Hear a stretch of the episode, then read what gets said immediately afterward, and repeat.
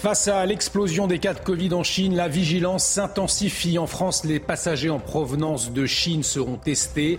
Un moyen de suivre les différents variants, selon le ministre de la Santé.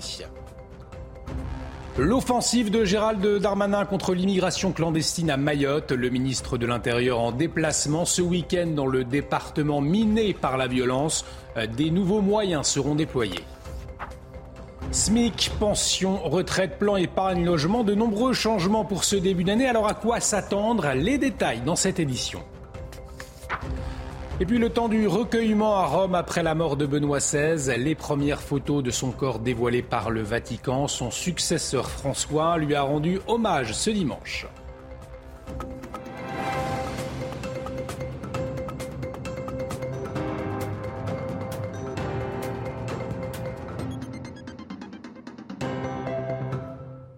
Bienvenue à tous et très heureux de vous retrouver dans l'édition de la nuit et à la une de l'actualité. Un début d'année 2023 est bien marqué par des mesures pour empêcher une nouvelle propagation du Covid. Depuis ce dimanche matin, des tests PCR sont effectués de matière aléatoire sur les passagers en France, euh, des passagers en provenance de Chine où les contaminations explosent. Un dispositif présenté par les ministres de la Santé et des Transports à l'aéroport Roissy-Charles de Gaulle ce dimanche matin. Régine Delfour était sur place. Ces passagers en provenance de Pékin et avant d'entrer sur le territoire français doivent se soumettre à un test PCR. Un dépistage pas toujours bien accueilli par les voyageurs. Ça ne nous a pas fait plaisir du tout au départ quand on nous a annoncé ça. Parce que ben, enfin, les autres pays sont pas testés, on comprend pas trop pourquoi que nous. D'autres y voient un soulagement. Je pense que c'est pour la sécurité de tous. Je suis d'accord avec ça. Tout le monde a besoin de reprendre une vie normale. Des mesures nécessaires selon le ministre de la Santé au vu de l'explosion des cas de Covid en Chine. Le dispositif que nous avons ici est un dispositif euh, souple, extrêmement réactif, qui permet de vérifier donc sur les passagers qui arrivent de Chine, s'ils sont positifs bien sûr, mais surtout s'ils sont positifs, quel est le variant et qui va nous permettre de suivre finalement à distance cette épidémie euh, en Chine, identification des variants. Au total, 3000 passagers par semaine proviennent de Chine, dont une partie est en transit. Seuls l'Italie et l'Espagne ont pris des mesures similaires au sein de l'Union européenne. Alors, ces mesures utiles ou coup de com', eh bien pour le professeur Megarban, les frontières n'empêchent pas la circulation du virus. Écoutez-le, il s'exprimait sur notre antenne. C'est efficace transitoirement, euh, mais euh, à terme, bien sûr, les Chinois qui seraient éventuellement porteurs de variants nouveaux contamineront d'autres personnes, d'autres pays, et ceux-ci entreront euh, de la même façon euh, au Maroc, euh, même si l'interdiction est faite pour les voyageurs chinois. En fait, les frontières n'empêchent pas la diffusion du virus. Elles peuvent éventuellement transitoirement ralentir la progression d'une épidémie pour permettre la mise en place de mesures adéquates. Et les Français qui ont pu pour la première fois depuis deux ans fêter le Nouvel An sans l'ombre du Covid, un million de personnes sur les Champs-Élysées pour le passage à la nouvelle année. Pas d'incident notable selon Gérald Darmanin, mais près de 500 interpellations, 21% de véhicules brûlés de moins que l'an dernier, toujours selon le ministre de l'Intérieur. Gérald Darmanin qui s'exprimait depuis l'île de Mayotte où il était en déplacement jusqu'à ce dimanche. Le département miné, vous le savez, par les violences et l'immigration illégale. En réponse, Gérald Darmanin a annoncé une série de mesures. Un sujet euh, signé Célia Barotte. L'immigration clandestine à Mayotte, Gérald Darmanin n'en veut plus. Le ministre de l'Intérieur et des Outre-mer veut traquer en amont les barques irrégulières sur les rives mahoraises. À Mayotte, les migrants proviennent majoritairement de l'archipel des Comores, mais aussi depuis l'Afrique des Grands Lacs. Gérald Darmanin a donc annoncé un renforcement de la surveillance côtière, la création d'un groupe interministériel composé de policiers, gendarmes, douaniers, dédiés exclusivement à la lutte contre l'immigration irrégulière, et la création d'un office de police judiciaire, c'est-à-dire qu'il y aura des enquêteurs spécialisés directement sous l'autorité des magistrats. Gérald Darmanin a profité de sa présence à Mayotte pour tester l'efficacité d'un drone capable de repérer des embarcations à 5 km. Pour lui, sur l'île, les forces de l'ordre doivent être aidées par les nouvelles technologies. Des nouveaux intercepteurs, des radars qui ont commencé à être installés euh, à Mayotte. C'est euh, des moyens aériens. Depuis euh, plusieurs mois désormais, un avion survole les côtes mahoraises pour prévenir effectivement l'arrivée des bateaux, des kwasa-kwasa. Et ce sont désormais des technologies de pointe comme les drones, et effectivement autorisées désormais par la loi de, de la République, qui permettent de voler en renseignement. Au sujet de l'immigration clandestine à Mayotte, Gérald Darmanin a promis de se rendre dans les États africains concernés pour faciliter le retour de leurs ressortissants déboutés de L'année 2023 sera celle de la réforme des retraites. Une annonce samedi soir d'Emmanuel Macron lors de ses vœux traditionnels aux Français. Ce sera l'un des plus grands chantiers de ce début d'année. Mais ce ne sera pas le seul. Voyez les précisions d'Élodie Huchard. Deux grands chantiers en 2023 attendent le président de la République et son gouvernement. Alors évidemment, on pense avant tout euh, aux retraites. Le gouvernement qui va présenter son projet euh, le 10 euh, janvier. Alors non seulement il va falloir voir dans le détail ce qui a été arbitré et surtout là où va être vigilant le gouvernement, c'est de voir s'il y a une mobilisation. On sait déjà que dès le 21 janvier, par exemple, la France insoumise veut lancer une journée de mobilisation. Parmi les autres textes phares de l'année, la loi immigration menée à la fois par Gérald Darmanin et Olivier euh, Dussopt, cette fameuse loi qui doit allier fermeté et humanité, comme le dit euh, le président de la République. La question, évidemment, c'est de savoir quelle majorité pour le gouvernement euh, sur ce texte, puisque plus on en apprend sur la réforme, finalement, plus on voit des oppositions qui sont hostiles. Et puis, évidemment, il va y avoir tous les chantiers initiés en 2022 à suivre. La problématique énergétique, évidemment, sera encore au cœur des préoccupations du gouvernement. Et puis, bien sûr, la crise diplomatique avec cette guerre en Ukraine qui va continuer à occuper le président de la République. Et puis j'ajoute qu'à quelques jours de la présentation de la réforme des retraites, Elisabeth Borne va recevoir les partenaires sociaux. Ce sera mardi et mercredi prochain, alors que les syndicats, eux, rejettent le projet. Un projet, je vous le rappelle, attendu donc le 10 janvier. Sur le plan euh, économique, eh bien de nombreux changements également attendus pour cette nouvelle année. SMIC, pension, retraite, plan épargne, logement. Alors à quoi s'attendre? Geoffroy Defeuvre et Quentin Gribel nous disent tout. Dans votre porte-monnaie, les changements sont nombreux. Pour tenir compte de l'inflation, le SMIC est revalorisé de 1,81%, soit 24 euros supplémentaires chaque mois, pour atteindre un salaire net de 1353 euros. Autre évolution, la fin de la remise carburant à la pompe. En vigueur depuis le 16 novembre, la ristourne de 10 centimes par litre a pris fin et sera remplacée par une indemnité carburant de 100 euros, réservée aux Français les plus modestes qui utilisent leur véhicule pour aller travailler. Bonne nouvelle pour les 14 millions de retraités, leur pension augmentera de 0,8%, une troisième hausse en un an. L'allocation de solidarité aux personnes âgées passe quant à elle à 961 euros par mois pour les personnes seules, 1492 euros pour les couples. Enfin, plusieurs livrets d'épargne vont également connaître une hausse. Le taux du PEL, le plan épargne logement, va passer de 1 à 2% pour toute nouvelle ouverture. La Banque de France a annoncé une sensible augmentation du livret A au 1er février 2023. Et des changements aussi pour les automobilistes, comme les indemnités carburant, le bonus écologique ou encore la prime de covoiturage. Voyez les précisions de Geoffrey Defebvre. Terminer la ristourne de 10 centimes par litre de carburant. Le gouvernement met en place une indemnité carburant de 100 euros réservée aux Français les plus modestes qui utilisent leur véhicule pour aller travailler. La demande pourra être faite à partir du 16 janvier sur le site impôt.gouv.fr. 100 euros également si vous commencez le covoiturage en 2023. Cette prime concerne les conducteurs qui réalisent au moins 10 trajets entre leur domicile et leur travail dans les 3 mois. Pour les trajets les plus longs, vous pourrez cumuler avec une prime de 100 euros supplémentaires si vous effectuez au moins 3 trajets. Pour les ménages les plus modestes, l'État augmente le bonus écologique.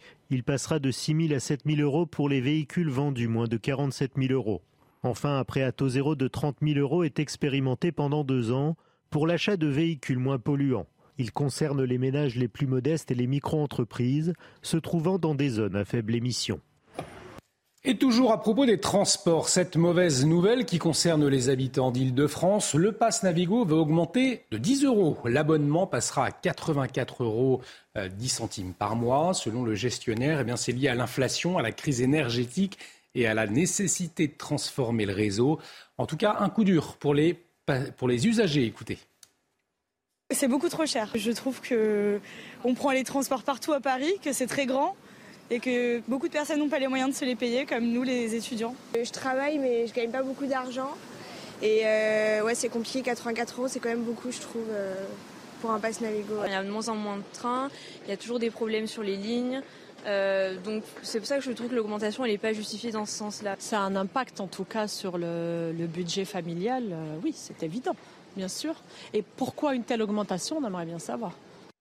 Euh, beaucoup de changements donc pour cette nouvelle année 2023 et un autre, mais concernant cette fois-ci la météo, les températures en 2023 pourraient encore être plus chaudes qu'en 2022. Karine Durand nous explique pourquoi. Alors je rappelle déjà que 2022 a été l'année la plus chaude jamais enregistrée en France et au niveau mondial, elle se classe quatrième ou cinquième des années les plus chaudes. Le Met Office, un organisme de référence sur la météo et le climat en Angleterre, annonce que 2023 pourrait être plus chaude encore que 2022. Pourquoi Eh bien, car le phénomène climatique El Niño devrait être de retour a priori. Il faut savoir que cela faisait euh, trois ans que nous étions en phase La Niña, euh, qui provoque en général un refroidissement euh, du climat malgré la chaleur que nous avons connue. Alors El Niño et la Niña sont deux phénomènes climatiques majeurs qui influencent la météo d'une grande partie du monde, les États-Unis, l'Australie, l'Amérique du Sud en particulier. En France, son impact euh, n'est pas connu à ce jour. Ils apparaissent par phase d'un à deux ans et ils dépendent de la température de l'eau d'une partie du Pacifique. Si cette zone est plus froide que la moyenne en bleu euh, sur la carte, eh bien c'est une année euh, La Niña. Si cette zone est plus chaude que la moyenne en rouge sur la carte, c'est une année El Niño. Et en général, les années El Niño, eh bien sont plus chaudes dans le monde que les années La Niña. Donc même s'il a fait chaud en 2022, on estime que cette chaleur a été atténuée par le phénomène climatique La Niña.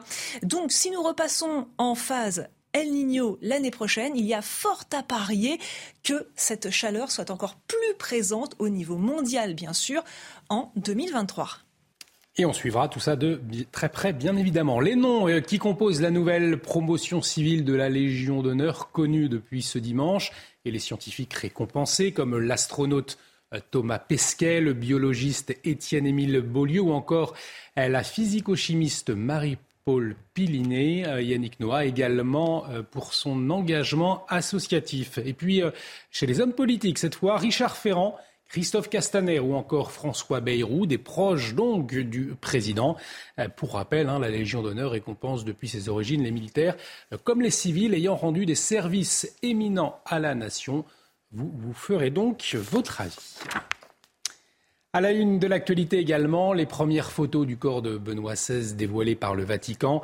Le pape émérite vêtu de rouge, la couleur du deuil papal et coiffé d'une mitre blanche ornée d'une ganse dorée et d'un chapelet dans les mains. Il sera exposé dès demain dans la basilique Saint-Pierre jusqu'à jeudi, jeudi le jour des obsèques. Et puis, euh, au cours de la prière de l'Angélus de ce dimanche, le pape François a rendu euh, hommage à Benoît XVI. Euh, je cite fidèle serviteur de l'Évangile et de l'Église. Plutôt, c'est au cours de la messe dominicale que le pape argentin a confié dans ses prières son prédécesseur. Écoutez-le. Aujourd'hui, nous confions le bien-aimé pape émérite Benoît XVI à la très sainte mère pour qu'elle l'accompagne de ce monde vers Dieu. Et la mort de Benoît XVI dans les esprits des fidèles catholiques français également. Voyez ses réactions à la sortie d'une messe parisienne. C'était ce samedi soir. Ça me touche, mais en même temps, c'est une personne âgée et bon, ben, euh, toute personne a une fin. Donc euh, voilà, c'est inutile de souffrir pour rien. Si lui n'est pas au ciel, qui ira? Bon. Non, bon, euh, moi je priais pour qu'il ne souffre pas. J'arrive du mal à prier pour qu'il aille au ciel, parce que ça me paraissait évident. C'est une fin d'année qui est triste, avec avec la mort de footballeur qui est, qui est venu cette semaine. Puis là, le pape qui est décédé, c'est une fin d'année triste, mais j'espère qu'elle sera moins euh, en 2023. Et Benoît XVI qui s'était rendu en France en 2018 pour une visite apostolique, le pape défunt et la France, eh bien une relation très forte. C'est ce que nous explique Émeric Pourbet. Benoît XVI et la France, c'est une relation intellectuelle extrêmement forte qui passe par des auteurs comme Peggy, comme Claudel, euh, comme Bernanos, mais aussi par des lieux où le cardinal Ratzinger s'est rendu, par exemple en 99 à la Sorbonne, lieu prestigieux de la pensée s'il en est, mais aussi pour des conférences de carême à Notre-Dame de Paris en 2001. Rappelons aussi qu'il est membre de l'Académie des sciences morales et politiques. Et puis c'est lié aussi à des événements, sa venue comme cardinal bras droit de Jean-Paul II en 83 à Lyon, où il parle de la catéchèse et du catéchisme défaillant qui est produit en France. Il le dit avec des mots qui feront date. Et puis évidemment, euh, ensuite comme pape, lorsqu'il vient en 2008, en septembre 2008, et notamment son fameux discours au Bernardin de haute volée brillant où il rappelle les racines chrétiennes, que ces racines chrétiennes de la civilisation occidentale eh bien, ont été conservées dans un moment de trouble, au moment des barbares, des invasions barbares, par les moines et il retrace cela d'une manière vraiment euh, extrêmement brillante. Il ira ensuite à Lourdes au cours de ce même voyage où il parlera cette fois avec tendresse aux malades, leur parlera du sourire de la Vierge Marie. C'est d'ailleurs le dernier pape à s'être rendu pour l'instant à la grotte de Lourdes. Une visite en 2008 et non en 2018, comme je vous l'ai dit euh, avant, euh, ce que disait Émeric Pourbet. À retenir également dans l'actualité internationale en bref et en images, 4 morts et 50 blessés en Ukraine dans les frappes russes menées peu avant et juste après le Nouvel An. 11 localités dans la région de Donetsk ont été pilonnées. Euh, vous le voyez sur ces images, ces habitations détruites par les frappes et selon Moscou, des installations de fabrication de drones étaient visées. Ces propos inquiétants de Kim Jong-un, le dirigeant nord-coréen, a appelé, je cite, à une augmentation exponentielle de l'arsenal nucléaire pour faire face aux Sud-Coréens et aux États-Unis. Il a également annoncé que le pays allait développer un nouveau système de missiles balistiques intercontinentaux pour une éventuelle contre-attaque nucléaire. Et puis au Brésil, ces images de Lula qui font en larmes après son intronisation. Il s'est engagé à reconstruire le pays avec le peuple brésilien des mots euh, lors d'un discours ferme devant le Congrès. Euh, Lula qui a accusé Jair Bolsonaro, son prédécesseur, d'avoir détruit le pays. Dans un instant, le journal des sports, mais avant, ces images de la baignade dégivrée du Nouvel An sur la côte d'Opale, dans le nord, à Malo-les-Bains, une tradition ancrée depuis 2000. Prélude aux festivités de Dunkerque. Euh, vous le voyez déguisé, les participants se sont plongés dans une eau à 9 degrés alors que l'air était à 13 degrés et une folle ambiance donc. Allez, comme promis tout de suite, le journal des sports. Et on démarre avec de la Ligue 1 et l'année 2023 qui commence très mal pour le Paris Saint-Germain en déplacement à Lens. Le PSG subit sa première défaite de la saison en championnat. Défaite 3 buts à 1 des Parisiens qui restent tout de même leaders. Un succès obtenu grâce à des réalisations lançoises de Frankowski, Openda et Claude Maurice. Le RC Lens conforte donc sa place de dauphin à 4 points de retard sur Paris. Dans les autres rencontres du championnat, le FC Nantes qui s'est imposé un but à zéro face à Auxerre grâce à Marcus Coco qui ne demande pas son face-à-face avec le gardien, vous le voyez. Et Monaco euh, a vaincu de son côté Brest, un but à zéro. Clermont qui crée la surprise face à, l'Olympique lyonnais, un but à zéro. L'Olympique de Marseille complète le podium derrière Paris et Lens. Brest, Auxerre, Strasbourg et Angers sont dans la zone de relégation. Et puis en première ligue, deux matchs ce dimanche. Aston Villa a surpris Tottenham et surtout Chelsea, qui n'est pas parvenu à arracher la victoire face à Nottingham Forest. Euh, pourtant, tout avait bien débuté pour les Blues. Retour sur le déroulé de la rencontre et c'est avec Max Lechner. Début d'année, sous tension pour Chelsea. Les Blues espéraient un meilleur cru que celui de 2022, eux qui n'avaient gagné qu'une fois lors des six derniers matchs de Première Ligue. Mais comme ce fut difficile sur le terrain de Nottingham, 19e au classement, les Reds de Forest piquent les premiers. Chelsea s'en remet à Kepa avant de surprendre les promus. Le centre de Pulisic vers Avertz qui a tenté un geste très compliqué. Ça rebondit sur la barre et Raheem Sterling a suivi. Mais quelle inspiration de Kai Ah oui, non, c'est Boli, c'est Boli qui touche le ballon. Et euh, c'est pas Kai Havertz. 1-0 à la mi-temps, mais rien ne semble facile pour Chelsea qui prend la marée dès la reprise. Pour euh, Ryan Yates maintenant qui peut centrer vers Gibbs. Oh, c'était somptueux Les hommes de Graham Potter suffoquent et se font surprendre sur corner. Ça retombe la tête de Boli et la frappe derrière de Serge Aurier. L'enchaînement de l'ancien parisien qui fait exploser le City Ground. Un Un partout, score final. Chelsea n'a gardé ses cages inviolées qu'une fois depuis octobre. Nottingham débute 2023 avec le plein de confiance. Et quel match, effectivement. Du rugby maintenant, en top 14. Succès historique du stade toulousain. 13-32 ce dimanche soir face à Clermont en clôture de la 14e journée de championnat. Une victoire avec la manière, puisque les Toulousains s'imposent avec le bonus offensif. Le leader n'avait encore jamais gagné chez les Clermontois depuis la création du top 14 en 2005. Revivez tous les moments forts de cette rencontre et c'est avec Raphaël Redon. Clermont-Toulouse, c'est toujours un grand moment. L'ASM, seulement 11e, regarde vers le bas. À Marcel Michelin, accueillir le leader et ses internationaux, c'est un défi idéal pour se relancer. L'entame de match est équilibrée, le pied de Jules Plisson est réglé. Deux pénalités pour réagir à un essai toulousain magnifiquement orchestré par Antoine Dupont et conclu par Juan Malia. La suite tourne en faveur de Toulouse. Clermont, privé de ballon, cède une deuxième fois. Sofiane Guitoun, chassé par Penaud, chassé par Penaud, mais amené par Penaud dans l'embut de Clermont. Jaminet transforme et ajoute deux pénalités. À la pause, les Toulousains mènent logiquement 18 à 6. Au retour des vestiaires, Toulouse ne met que 10 minutes pour enterrer le suspense. Melvin Jaminet puis Paul Graou inscrivent deux essais de plus. Dans son jardin de Michelin, la SM semble dépassée. Les pénales touches ne sont pas trouvées. Sursaut d'orgueil tout de même avec cet essai de Lavanini en fin de match. Insuffisant pour priver Toulouse d'un premier succès à Clermont depuis 20 ans.